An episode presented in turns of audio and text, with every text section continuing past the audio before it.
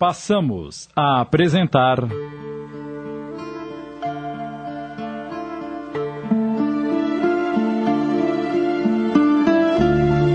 A Travessia, obra de Heloísa de Sena Furtado, adaptação de Sidney Carbone.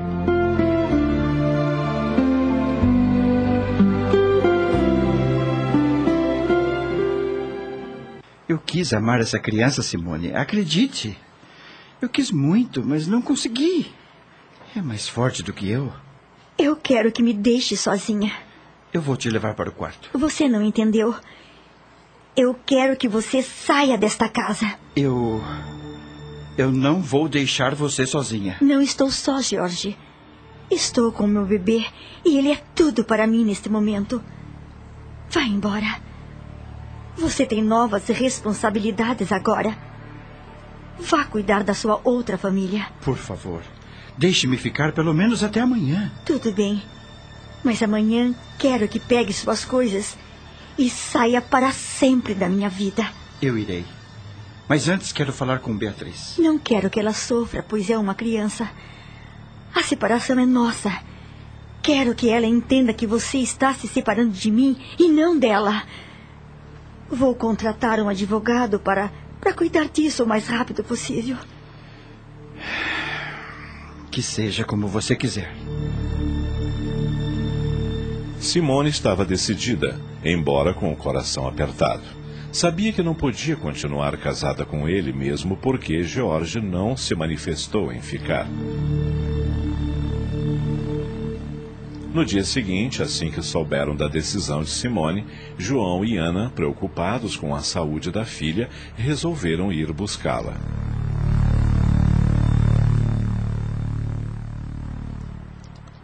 Seis meses se passaram.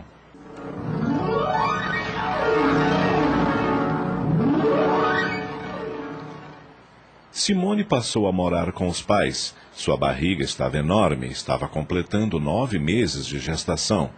Jorge visitava a filha nos finais de semana e faziam longos passeios. Ela não entendia muito o que estava acontecendo. Embora prestes a dar à luz, Simone continuava trabalhando, pois era uma forma de lidar com a nova situação. De vez em quando, encontrava-se com Jorge no corredor do hospital e trocavam ligeiras palavras. O seu bebê já nasceu? Nasceu, Simone. É uma linda menina e se chama Luísa. E você, como está? Estou bem. E a criança? Pronta para vir ao mundo. Se precisar de alguma coisa, por favor, me ligue. Só quero que dê atenção para Beatriz. Ela está um pouco enciumada com a chegada do bebê. Acha que ele vai tomar o seu espaço. Pode contar comigo. Ela já havia perdoado o marido, mas não entendia sua rejeição pelo bebê, sendo que a filha dele era comentada com muito carinho.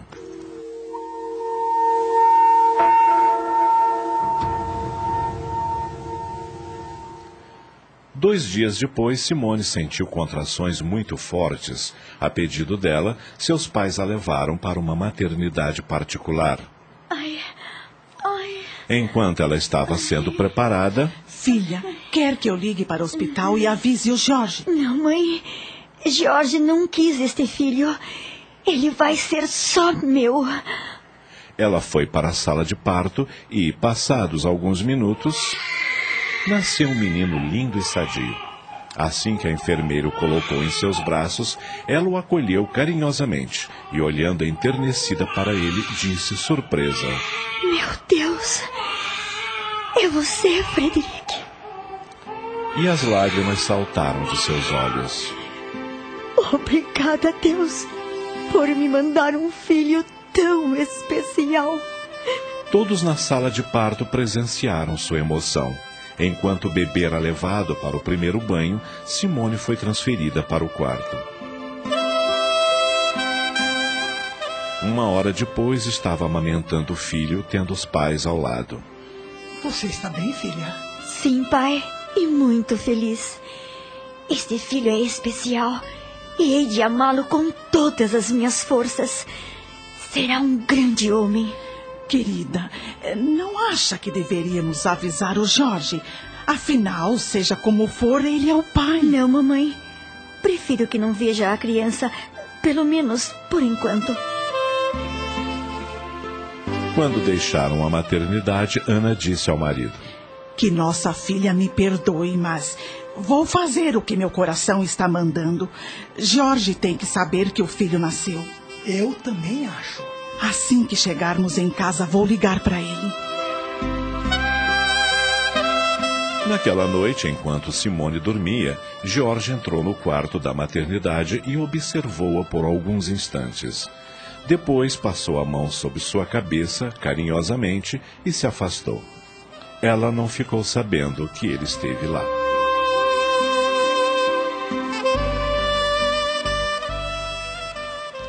Dois dias depois, A recepcionista ligou avisando que você estava de alta e viemos buscá-la, filha. Como está o neném? Ótimo, papai. Olha como dorme. Parece um anjinho. Como ele é lindo, Simone. Não dá vontade de pegar ele no colo e apertar essas bochechinhas rosadas, João. Nem me fale, Ana. Nem me fale. Posso carregá-lo um pouquinho, filha? Mas sem apertar as bochechinhas dele, hein? Depois será a minha vez. E já vi que vocês dois vão estragar o meu filho.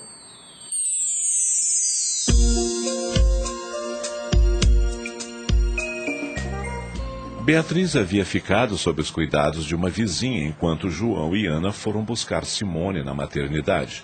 Quando ela chegou com o pequenino nos braços, a garota correu ao seu encontro feliz. E posso ver o nenenzinho, mamãe? Claro, meu amor. Olha, é o seu irmãozinho. Diga olá pra ele. Olá! Ele não é lindo? É sim! Como é o nome dele? Frederic, Ai, que nome bonito! você já era minha princesa, Beatriz. Agora, o Frederic será o meu príncipe. Bem, é melhor entrarmos ou o bebê poderá pegar um resfriado. Instantes depois, enquanto o bebê dormia e João cuidava de distrair Beatriz no quintal, para ela não incomodar a criança, Simone e Ana conversavam na sala. Agora consigo entender a rejeição de George, mãe. Parece que ele sabia da origem de Frederic. Se eu não estivesse dentro da doutrina, não poderia entender o que aconteceu. O olhar dessa criança não nega que é o rapaz que se afogou no mar e me aparecia de vez em quando. Tive uma sensação imensa em chamá-lo assim. Ai, Frederic irá crescer. E quando tiver idade para compreender, contarei a sua história. A história do homem do mar. Você está muito feliz, não é? Você nem imagina quanto, mãe. É uma criança abençoada. Mas agora é melhor ir descansar um pouco. Enquanto isso, vou preparar uma canja de galinha bem substanciosa para você.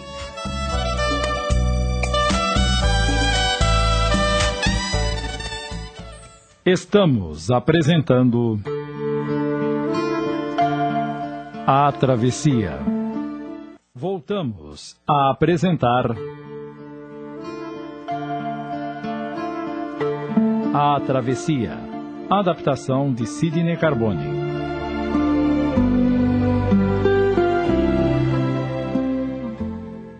Passados alguns dias, Jorge visitou Simone e lhe trouxe uma cesta de flores. Ao contemplar a criança em seus braços, disse: Ele é a sua cara, Simone. Também tem algo de você. O queixinho, por exemplo, é igual ao seu. Jorge disfarçou com um sorriso sem graça. Beatriz, demonstrando uma ponta de ciúme, perguntou ao pai: Você veio aqui por causa do meu irmãozinho? E por causa de você também, querida. Mamãe falou que você também ganhou um neném. É verdade. Qualquer dia, o papai vai levar você para conhecer o outro neném. É uma menininha, linda como você. E se chama Luísa. Mas este neném é só meu e da mamãe. Eu sei, filha. Você me leva ao parque? Claro, agora mesmo. Vai trocar de roupa. Oba, oba! Beatriz deixou a sala correndo, chamando pela avó que estava na cozinha. Ah, desculpe, Simone. Nem perguntei se você permite que eu leve Beatriz ao parque. Sem problema, Jorge. Mas não a traga muito tarde. Prometo. Você me parece muito bem. E não é para menos. Frederic é um presente de Deus. Ah, ele se chama Frederic? Tomei a liberdade de escolher esse nome. Ah, claro, ah, claro. Jorge tentou lembrar uma relação com aquele nome, mas não conseguiu e perguntou: Por que Frederic? Porque é um nome especial, bonito e todos gostaram. Você não aprova? Ah, não, não se trata disso. Jorge, Frederic é seu filho. E você tem todo o direito de vê-lo sempre que quiser, como faz com Beatriz. Na verdade, Simone, esse filho é só seu. Eu não participei da sua gravidez e não entendo por que fiz isso. Não se preocupe. As coisas não acontecem por acaso. Saiba que eu gosto muito de você. Eu também gosto de você. O que passou, passou. Não vale a pena lembrar. Ainda amo você. Amor por afinidade não acaba nunca. O rumo de nossas vidas foi até onde teria de ir. Embora não entendamos, tudo tem uma razão de ser. Hoje estou em uma fase diferente. Sou uma nova mulher com dois filhos dependentes. E isso me faz buscar forças para que eu continue. Tudo o que houve me fez crescer como pessoa. Quero que você seja feliz com sua nova família. Ame muito a sua filha, pois eu amarei nossos dois filhos com todo o meu coração. Você é uma criatura maravilhosa, Simone.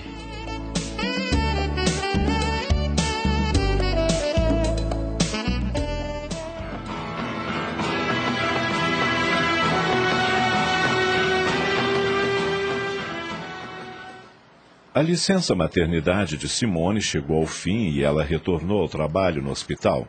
Os gastos agora eram maiores e o seu salário não era suficiente para cobrir todas as necessidades.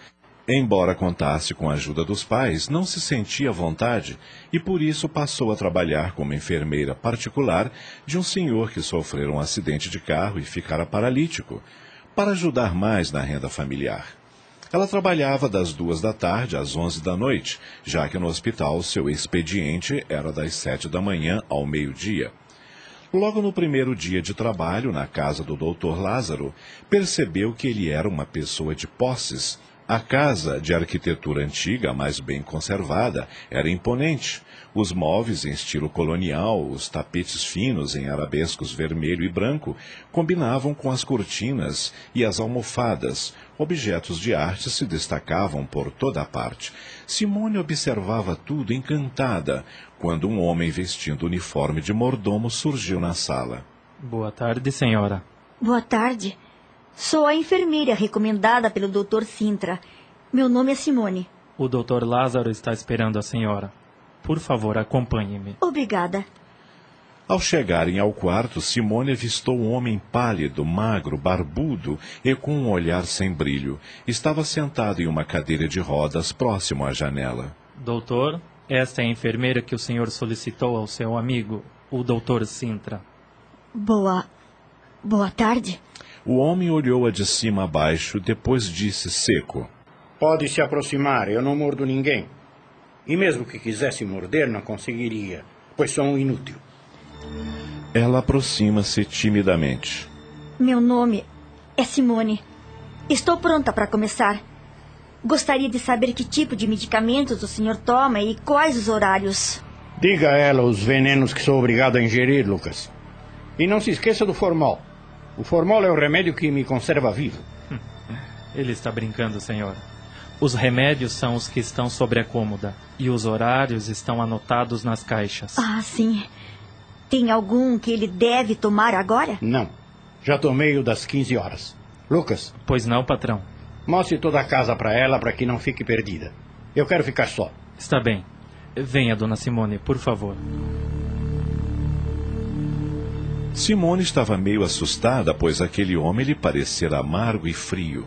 Depois de conhecer toda a casa, ela perguntou ao mordomo: O doutor Lázaro é sempre assim? De uns tempos para cá, ele tem andado agressivo, chora muito, às vezes passa dias sem comer e sem tomar banho. Grita com todos, quebra coisas ao seu redor. É muito difícil parar empregado nesta casa. O médico vem sempre examiná-lo? Uma vez por semana, mas seu estado está se complicando. Ele desenvolveu um câncer de próstata. Ah, meu Deus, que sofrimento! Para saber que a maior riqueza da minha vida foi quando o conheci. Por isso estou aqui. Não consigo abandoná-lo. Ele confia muito em mim e me apeguei a ele porque não tenho família. E ele? Tem parentes próximos? Tem um sobrinho e uma tia, mas dificilmente vem até aqui. Nesse instante, ouviu-se o som de uma campainha. É ele que está chamando. Vamos até lá.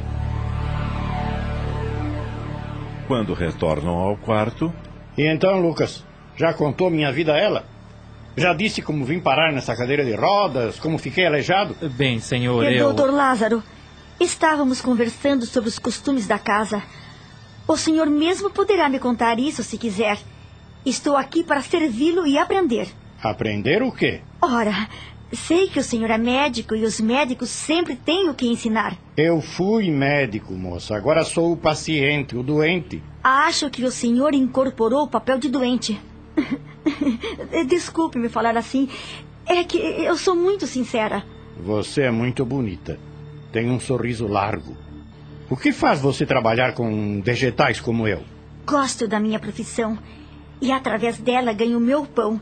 E sou útil às pessoas. Ora, vejam só. Aquele pilantrão do Sintra me arrumou uma enfermeira com vocação para freira. Não me faltava mais nada. Mesmo que eu fosse freira, estou aqui para fazer o meu trabalho. E já vou avisando: sou muito profissional. E não vou ter pena do senhor. Mas você é muito petulante. Nem começou a trabalhar e já vou ter que despedi-la? O senhor é quem sabe. Não sou freira, mas gosto de ajudar as pessoas a lutarem pela própria recuperação. E então? Vai me despedir?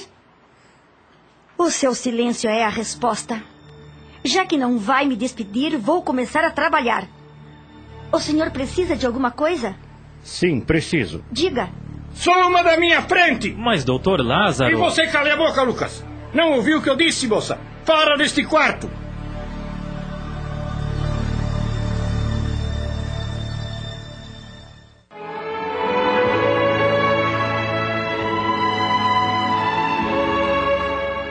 Os ouvintes que já têm uma noção razoável dos conceitos do Espiritismo sabem que a humanidade na Terra vive condições de expiação e provas. Isso significa que os problemas, o sofrimento, as dificuldades de relacionamento são características próprias de seres necessitados de grandes aprendizados no processo de evolução espiritual. Todo aprendizado exige exames, desafios, obstáculos para provar o conhecimento procurado. Nestes capítulos apresentados, verificamos os problemas de relacionamento familiar e social, principalmente com os personagens Simone e Jorge, e a perspectiva com Lázaro também é desafio difícil. O que ficou salientado é que Simone e Jorge demonstraram um equilíbrio saudável que lhes permitiram convivência respeitável apesar da separação matrimonial. Esse comportamento por si só já é algo que devemos meditar para enfrentarmos hipóteses semelhantes em nossas famílias. Na sequência desta apresentação, presenciaremos uh, novos dramas importantes para nos compreendermos e compreender as dificuldades alheias. Aguardemos. Acabamos de apresentar